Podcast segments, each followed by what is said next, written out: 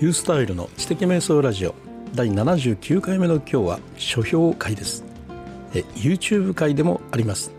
鴨頭義人さんの簡単に売れるのになぜ YouTube をやらないんですか？を読んで心に残った3つのことについてお話ししたいと思います。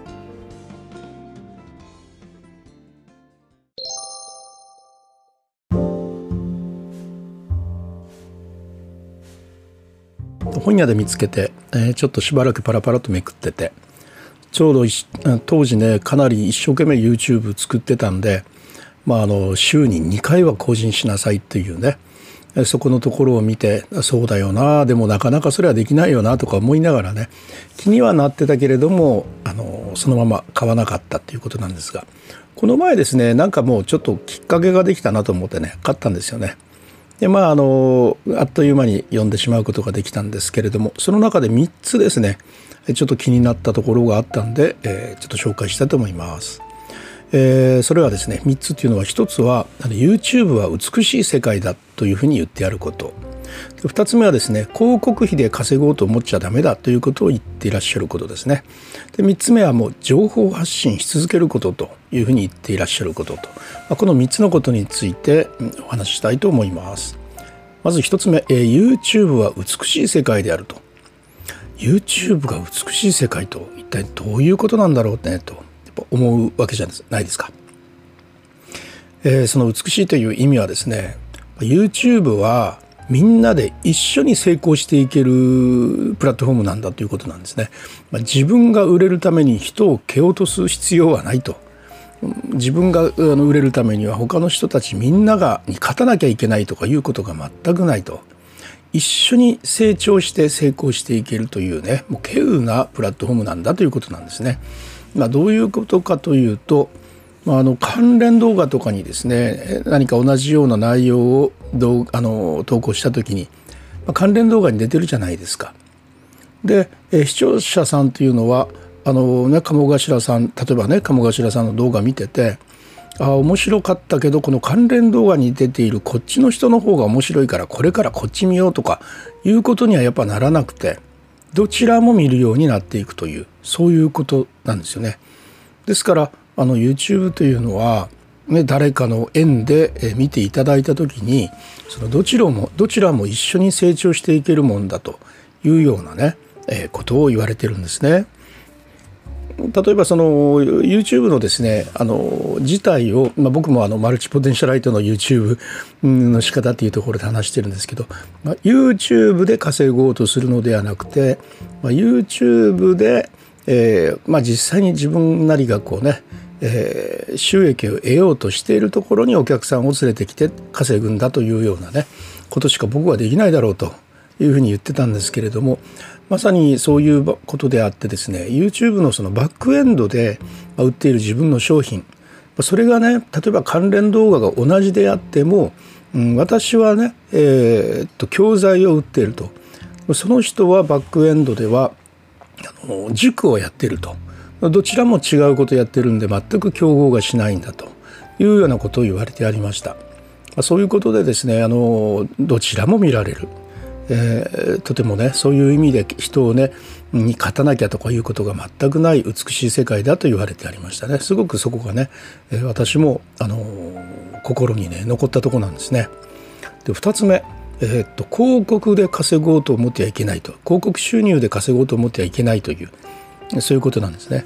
まあ、あの1,000人になったら、まあ、パートナーシップになれるので、まあ、広告入れられるからそこがこう収入になるというまあ、そういうことでね、まあ、あの多かれ少なかれみんなとにかく1,000人1,000人というふうな形で、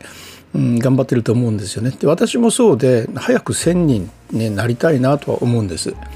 ただねその1,000人1,000人になったから広告入れたからといってそれでね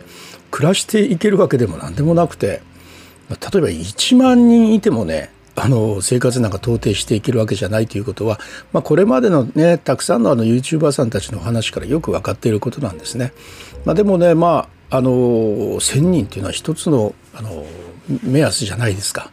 ね、始めた人の目標じゃないですかそういうところでね早く1,000人とは思ってはいます。でもねそれで稼ごうと思ってしまっては大変だということですね。これはもうみんな実はそうは思ってるとは思うんですね。なんでかというと、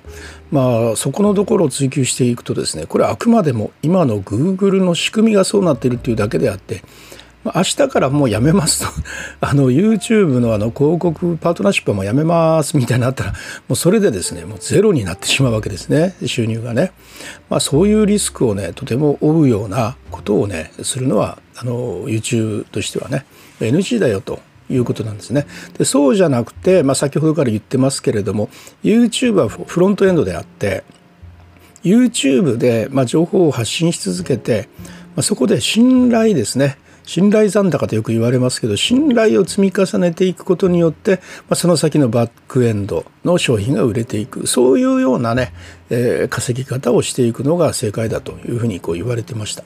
まあ、確かにそうだなと思いますね。信頼をあのつあの積み上げてですねその先にあの自分はこういうことをやってるんだけどというようなことでやると。例えばあの DAIGO さんとかはあのすごいねあのたくさん動画をやるんですが DAIGO さんの本当のバックエンドは何かといったらそのニコニコ動画でのあの有料放送らしいですね、まあ、そこに来ていただくことが DAIGO さんのあの無料でえあの莫大な に上げている動画。それをフロントエンドとして使っているというそういうことなんだそうです。あの YouTube の方の広告収入で、えー、を稼ごうと思ってるわけでも何でもないというそういうようなことなんですね。まあ、もちろんあのねたくさんあのいらっしゃるわけですから広告収入もそれはあることはあるけれどもでもそれに頼っているわけではないと本当は自分のニコニコでの有料放送に入ってもらうとそこで、えー、お金をいただくというそっちの方があの、ね、あの自分の本当の稼ぎなんだというようなことなんだそうですね。まあですからねあのそのそのためにね大事なことっていうのがあってそれはね自分が売るコンテンツを作って持っておかないとダメということですね。あのそれがない人はまあアドセンスで稼ぐしかないわけですけれどもでもアドセンスで稼ぐというのはやっぱりあの仕組みが変わってしまったらそれでおしまいというリスクがこうあるわけなので。えですから、まあ、自分なりのね、えー、売れるコンテンツは何かなって考えておくっていうことはな大事なことだなということをね本読みながらね思ってましたね。で3つ目のですね情報発信し続けることっていうところなんですが動画ってですねああのとにかく100個上げてあの再生回数が10とかねうん甚だしい場合は0とかねそういうのがあったって構わんと。とにかくひたすらずっと上げ続けろと。そしてですねあの一旦面白い動画が出さえすればずっと遡って興味を持って見てもらえると。それが YouTube なんだと YouTube の仕組みになってるんだと。そういうようなこと言われてました。確かにですね僕もですねあるあの動画面白いなっていうのが出たらその人の最初からやっぱ見たくなってその人の登録者になってですねあのその人にチャンネル登録してそこのチャンネル行って、まあ、プレイリストかなんかでの一番最初は何かなってそこからずっと見てますもんねもう何度も何度もいろんな YouTuber さんたちの最初の動画からずっと見てます。やっぱそういうようなことをするのがねやっぱ YouTube のね動画ということなんでしょうね。えー、ついで再生リストだったらもう延々とね繰りやめて言うまでずっとね流してくれるしねそういうこともあると思いますね。ですからそれがそういう特性がある YouTube なんであのとにかくねあの売れなくてあの 再生回数とかなくていいから必ずそのうち来るからあのずっと情報発信をし続けなさいというそういうことを言われてましてこれも非常にね希望が持てるなと思って僕のですねあのマイクラのねあの、えー、と動画なんですけどねもう結構上げてるんですよ。20本ぐらい上げててですねあのチャンネル登録者の方が8人っていうことでね でそれぞれがですねあの10とかね すごい場合は2とかね そういうような動画ばっかりなんですがねでもこれって僕もねマイクラ実況者さんたちの動画見て面白いなと思ったら最初から見るんですがあのもしね面白いと思っていただけたら一番最初ストーリーになってますからね。一番最初からねきっと見ていただけるんじゃないかなと思って。まあ、この前上げたやつがねまだ再生回数がね2なんですけどね。この前と言ってももう1週間ぐらいになるんじゃないですか。1週間以上になるんじゃないかな。それでも2なんですよね。誰も見てくれないんですが一旦目に留まったらですねあの面白いと思っていただければ全部見ていただけると。いうようなことでまあそれは非常に納得いくことであります自分自身がそうやってますんでね。ということであの、まあ、ちょっとぐらいねあの再生回数がないと言って焦らずにそして諦めてしまわずにひたすら情報発信をずっと続けなさいと。えっと、鴨川白さん自体もですね2012年に初めて初めて上げた再生、えー、動画の再生回数がね3だったそうですねでその3というのは自分ともう一人のパートナーとそれからあと一人ということでそれ見た時にやれると思ったらしいんですよ。でなんでかというと自分とパートナーさん以外にもう一人ね、えー、誰かが見てくれたとそれを見て見た瞬間にですね希望と可能性を見たということでそれから5年間ずっと上げ続けて5年目ぐらいにやっとあの何ですか爆発したとバズったと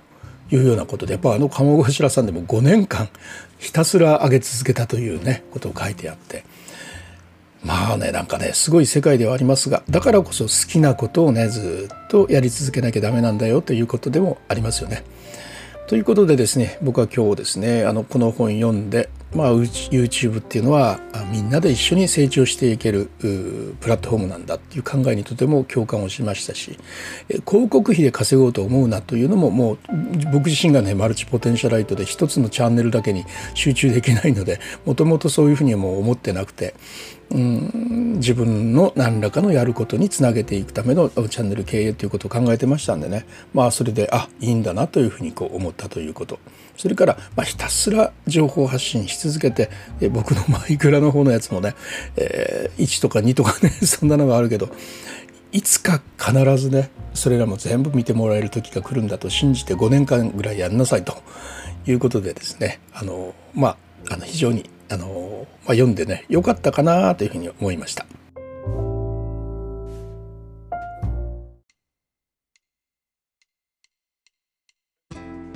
えー、いかがだったでしょうか？YouTube ってですね僕はあのすごくねあの興味があるんですよやっぱりもうややり始めて10年と それなその中で Vlog の方のチャンネルはそれでも123人というようなね状況なんでなかなかその本まだねあの本腰を入れて攻略しようなんていう感覚全くないんですけれども